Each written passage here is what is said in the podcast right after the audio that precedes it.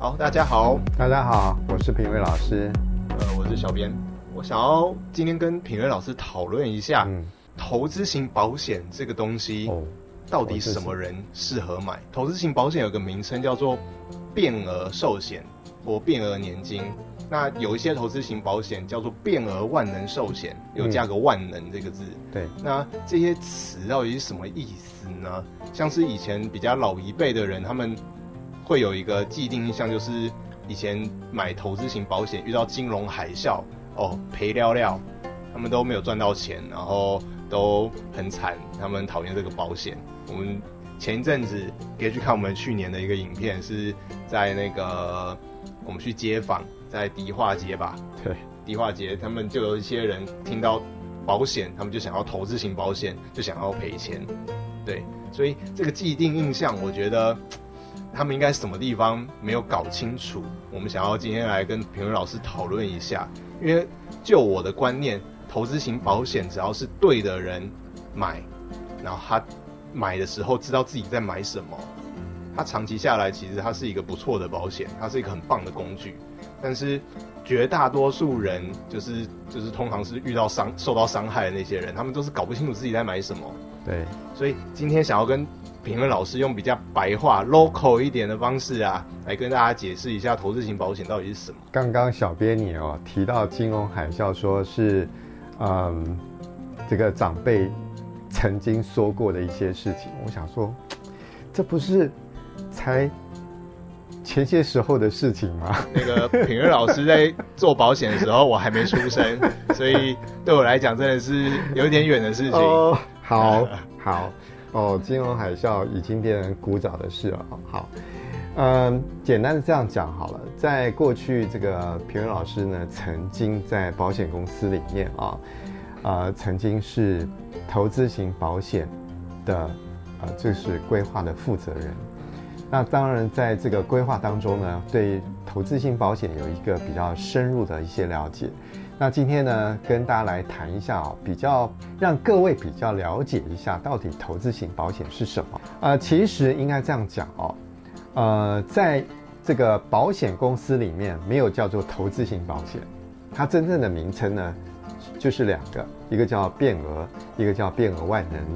那变额跟变额万能呢，它的区别啊，只有在缴费的时候是不是弹性的，弹性的呢，就叫变额万能。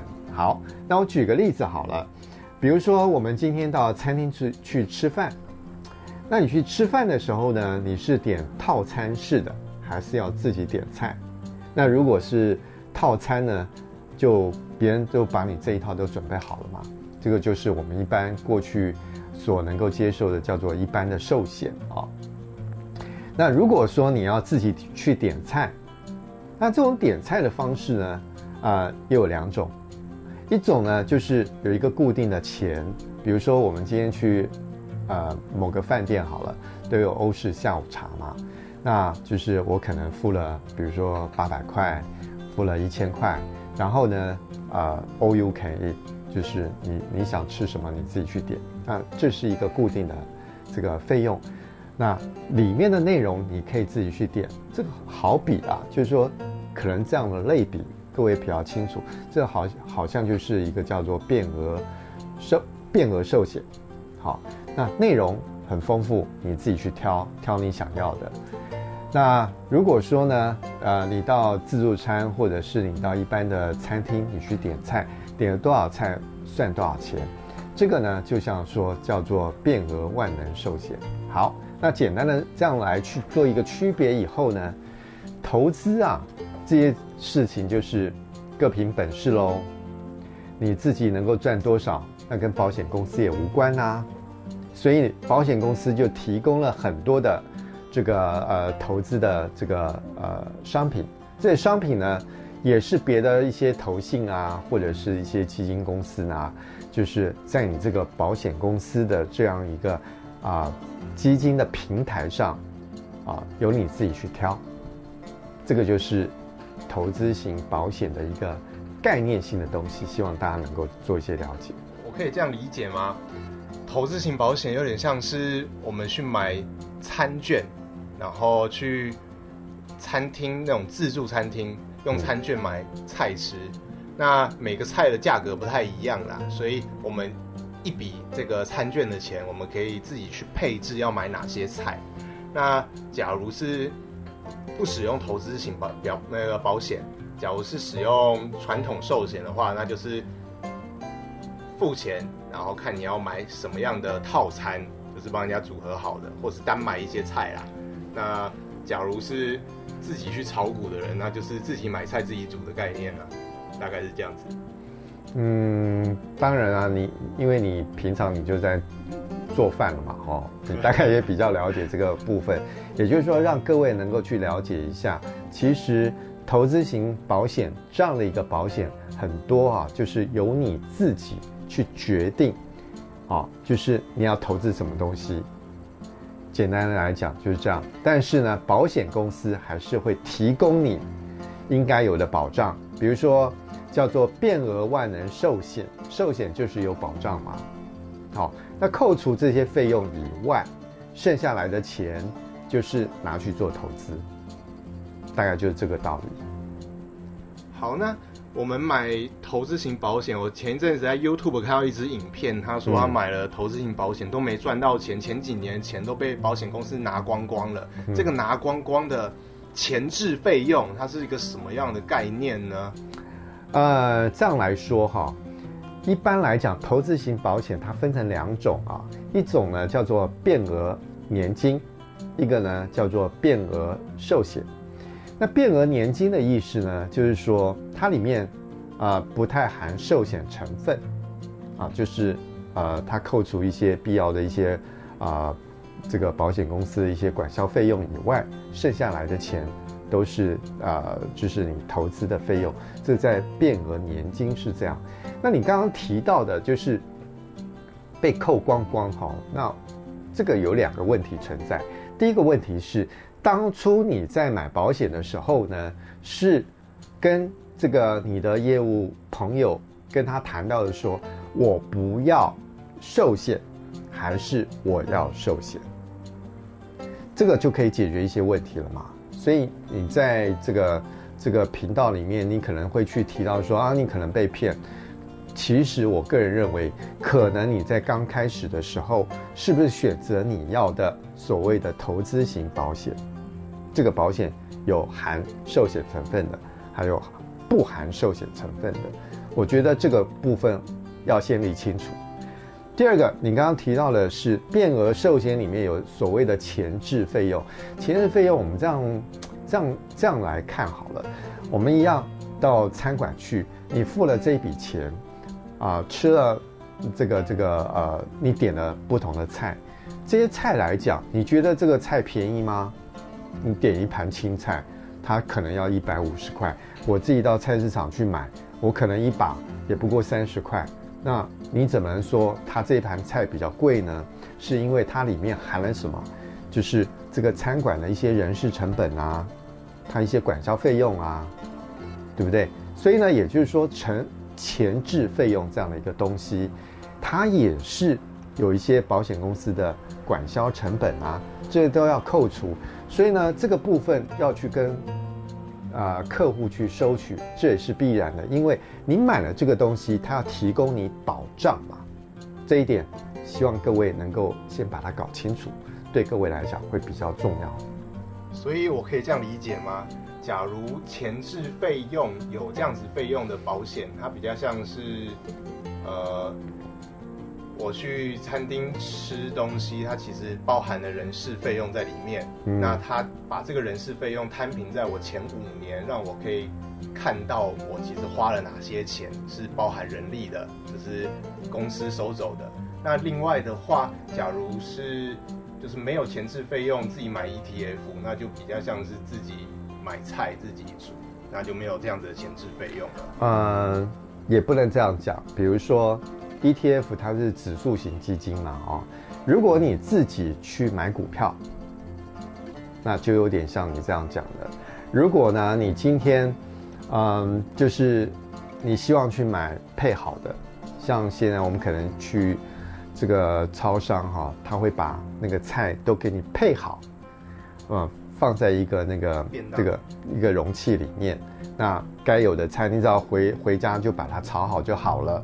那这也是一个方式嘛。可是它的费用里面，它就会含一些，比如说他去帮你洗菜啦，帮你切菜啦，帮你剔除一些不要的这个这个这个呃坏掉的一些菜啦，啊，这些都是成本嘛。所以呢，也就是说，你如果要自己做，那就好比你自己去投资股票；如果你要别人帮你弄好，你自己去做选择，那就好比你自己去买基金。然后你又觉得，哇，菜太多了，这太多我不知道该怎么配，那他呢就帮你，就是说啊，那我就告诉你，你可以买这些东西，那你怎么去买？那他每一个有不同的标价，那这个就有点像他给你一个平台。然后你自己选择你要的，这就像投资型保险。听起来好像是一个会员制的自助餐店。呃，也可以这样讲。对，那 ETF 也是自助餐，但它就不是会员制的了。呃，其实我们要买的管道有很多嘛。啊、呃，比如说你到银行，哦，跟李专买 ETF 也可以啊。哦，或者是你到基金公司它的个人网站，呃，呃，它的网站官方网站去买这些呃基金也可以啊。那跟保险公司买又有什么不一样？其实最大的不同是，你可以选择多样化，因为呢，它在它的平台里面有好多家不同的基金公司所代理的基金。那可能有二十家基金或三十家的基金公司，它底下呢可能又有几十档的基金，所以呢基本上它是给你一个平台。可是呢银行也是给平台，保险公司也给平台，这两个又有什么不一样呢？很简单，就是呢在银行买的就是好像个别去买嘛，你买了就有一个买价，那买价呢他就给你收一个手续费嘛，那你将来要换。在银行的平台上没有叫做换，就是等于是你把这个基金 A 基金卖掉，再买 B 基金，所以呢，你大概就付两次或三次的手续费，除非你再把它卖掉，那就是付四次买进卖出买进再卖出，这个就是在银行的基金平台是这样来购买。那保险公司呢，他就给你这些平台以后呢，他就给你收一次费用。那你可以在里面呢去做一些转换，A 换成 B，B 换成 C，但是呢，它不再另外给你收取费用，大概就是这样的一个区别。所以这种听起来，一开始假如是定期定额的人，他其实获利来讲，好像买 ETF 跟在保险公司买，反而 ETF 比较好。可是，假如定期定额很多年之后，他的累积了一大笔的钱在他的。这个保单里面，那之后他要就是可能金融海啸啊，或是他看到了什么机会，他去转换标的，这个转换标的是没有收手续费的，它跟 ETF 的差异是这样子吗？呃，就是说你个别去买基金，在银行个别去买，跟在保险公司买，其实一个叫做 wholesale，一个是你就像便利商店你自己去买，那它这个这个价格的成本。啊，就是收取的价格成本是会不一样的。如果你买的是呃少量的话，那当然你会觉得没什么区别。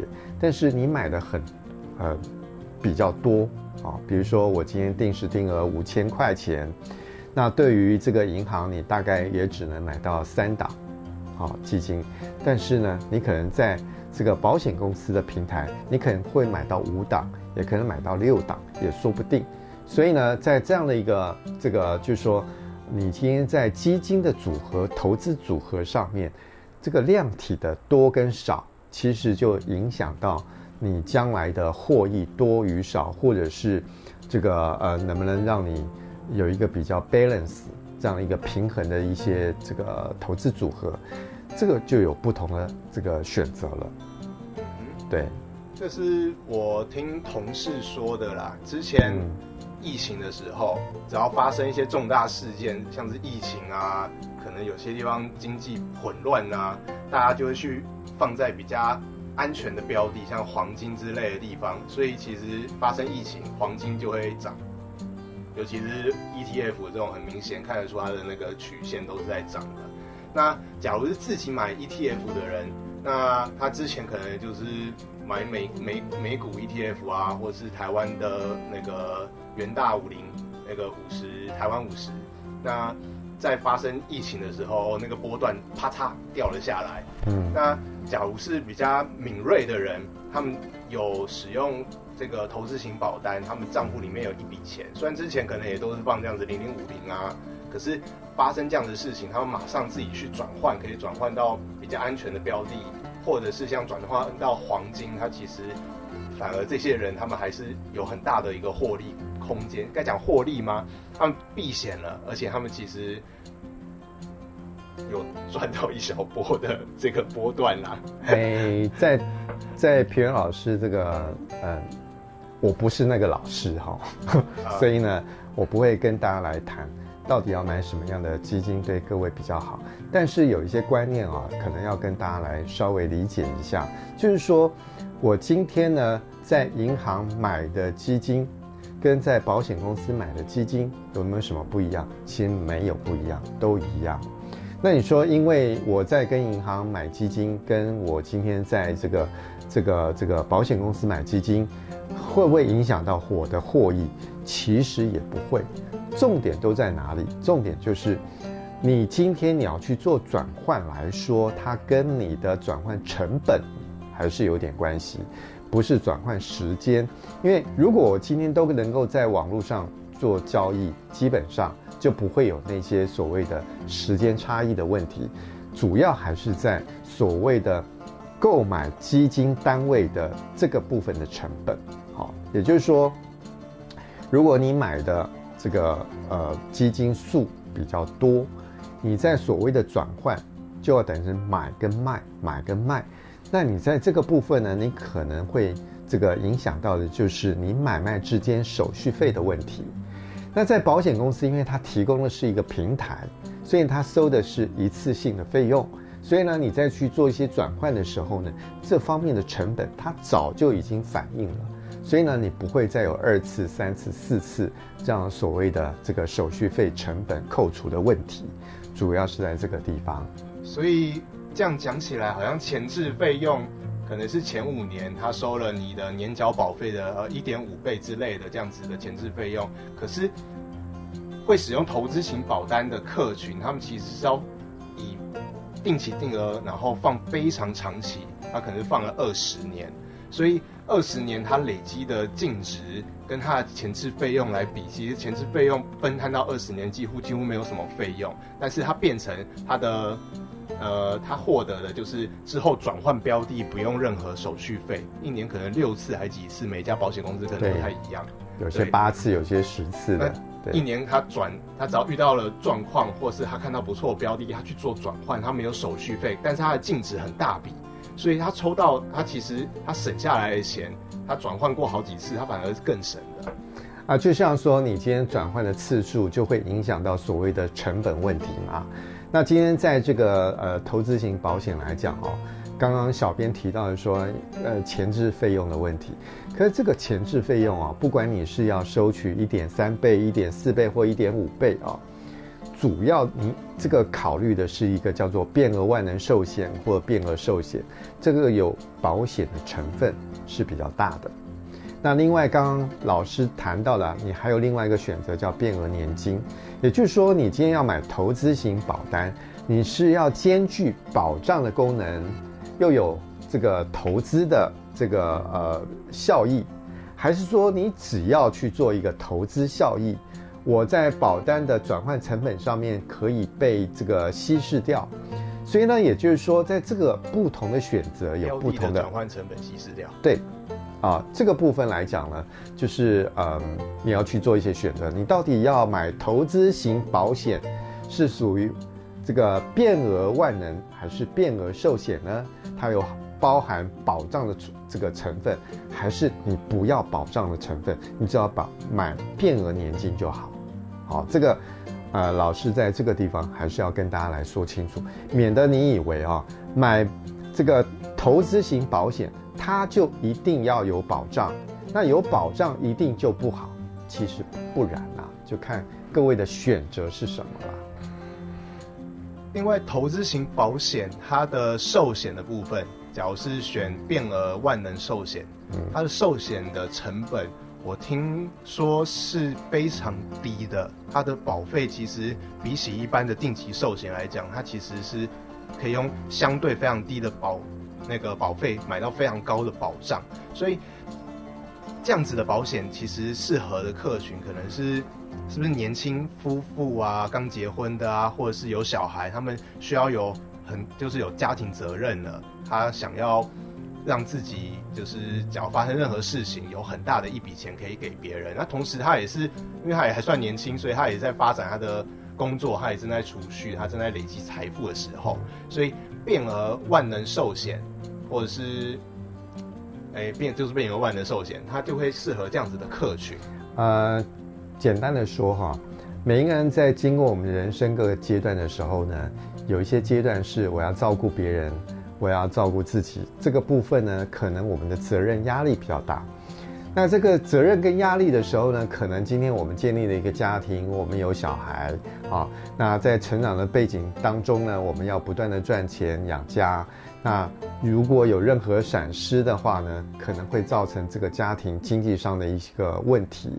这个时候呢，可能我们需要是有很多的，我们创造必须要去创造高的价值。这个部分呢，如果我们今天买的是投资型保险，那我就可以去做一些弹性嘛。在这个时间点里面，我可以把我的呃保障的寿险我把它拉到最高。可是呢，等我快退休的时候，因为它每一年收取的保费是不一样的。它是属于自然保费的状况，所以呢，每一年因为我个人的年龄会收不同的保费。当然，年纪越大，收的保费就越高。可是呢，年纪越大的时候呢，我们在那个时间点，可能我们对家庭的责任大概也尽得差不多了，小孩子也都大了。这个时候呢，我们需要的保障也就不需要那么多，我的经济压力也没那么大。这个时候呢，我就可以把我的保障往下调。这个时候呢。影响到的你的保费也就不多，所以呢，这个变额万能保险呢，它有这样的一个弹性，这个保障跟弹性缴费的这样一个特性，也给大家做一个参考。哦，所以可以自己去调整你的寿险保费的部分。对对对对对。哦好，所以也就是说，那你说，那我都希望这个保障都要很高啊，我一直要到以后都要很高，那你就要千万要去注意啊。就是当你的保障额度都很大的时候，那可能在未来，可能五十岁啦，五十几岁以后，这个一个高保障保费，你每年收的也很高，好，所以你就要去看到你的账户这个里面的钱够不够去扣那个保障的这个呃寿险的费用呢？这要也要去做一些评估的。好，所以我觉得。以今天的总结，我们买变额万能寿险或变额年金或寿险，嗯，有几件事情要注意。一个就是年纪跟寿险保障的部分，对有在不同的年纪，你要注意自己的寿险保障需要多少，然后你的保费是不是你自己觉得可以符合你的需求的。那另外的话就是标的，标的我们一定要自己要会。看，至少基本的一些曲线数值要懂得自己会关注。嗯、那都不管的人，那你最好要有找到一个你可以信任的业务员帮你会盯着看喽。对，呃，我觉得不管你是不是找到信任业务员啊，你放心的把你的这一笔钱交给他。但是呢，你也不要忘了你自己也要去做一些关注啊。不要认为这个是啊你的业务伙伴或业务的朋友应该要做的这件事情，因为他让你感觉这个账户赚到钱好像是应该的。那如果这个账户呢让你亏到钱，好像是他这个犯了天条，我觉得这个都不是应该具备买投资型保单的这样一个想法。我觉得自己要做做一些投资的关注啦，这样会比较好一点。好。所以今天的总结就是，投资型保险是给搞得清楚状况的人买的。没错，啊，一定要自己要去关注这件事情，让自己搞清楚。所以不要来买投资型保险了，拜拜。好，拜拜。